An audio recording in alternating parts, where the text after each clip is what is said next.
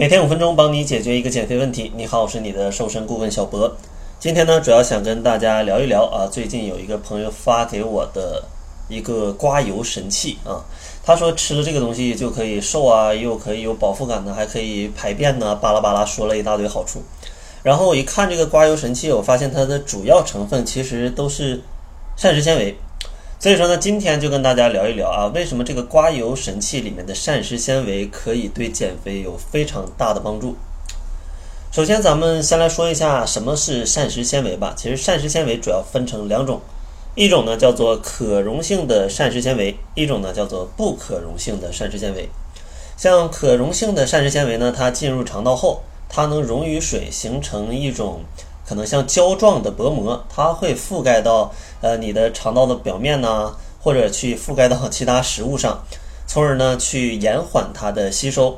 这样的话就可以让你的血糖上升不会那么的快速，从而呢减少脂肪的生成。其实呢，魔芋就是特别典型的可溶性的膳食纤维的食物。当然呢，还有一些粗粮，其他的食物里面也有一些可溶性的膳食纤维。另外一种不可溶性的膳食纤维就是它不是溶于水的，然后呢，它其实可以帮助你去减轻便秘等等的问题，而且呢，这些膳食纤维它其实都会有一些吸水膨胀的效果，所以说它也会提供一些饱腹感。像豆类、粗粮还有蔬菜水果，其实都有非常多的不可溶性的膳食纤维。所以说我朋友发给我的这个刮油神器啊，它里面竟然有这么多膳食纤维，其实确实是对减肥有帮助的。但是呢，还是不建议大家去吃呃非常奇怪的减肥产品，因为这些膳食纤维通过各种的新鲜的食材都是可以获取的，而且呢，它真的可以起到提供饱腹感、对减肥有帮助的这样的作用。但是呢，能提供饱腹感的食物不仅仅有膳食纤维，其实还有很多种。所以说，今天也给大家介绍一些其他对减肥有帮助的啊食物。第一种呢，就是蛋白质含量丰富的食物，因为蛋白质它的结构比较复杂，消化起来呢比较慢，所以说蛋白质含量比较高的食物吃进去，它就会有持久的饱腹感。而且呢，蛋白质它的食物热效应还比较高，就是你吃进去，它天然就会消耗一些热量啊，在消化的过程当中。所以说呢，对减肥也有一定的帮助。所以说，减肥的过程当中多吃一些富含蛋白质的食物，也有很好的效果。像富含蛋白质的食物，就是各种的豆类、瘦肉、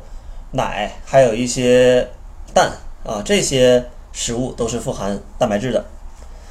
然后呢，还有一些习惯也能达到这种效果，比如说在饭前去喝点水，或者说先喝点汤。这样的话，能够给你的胃里填充一些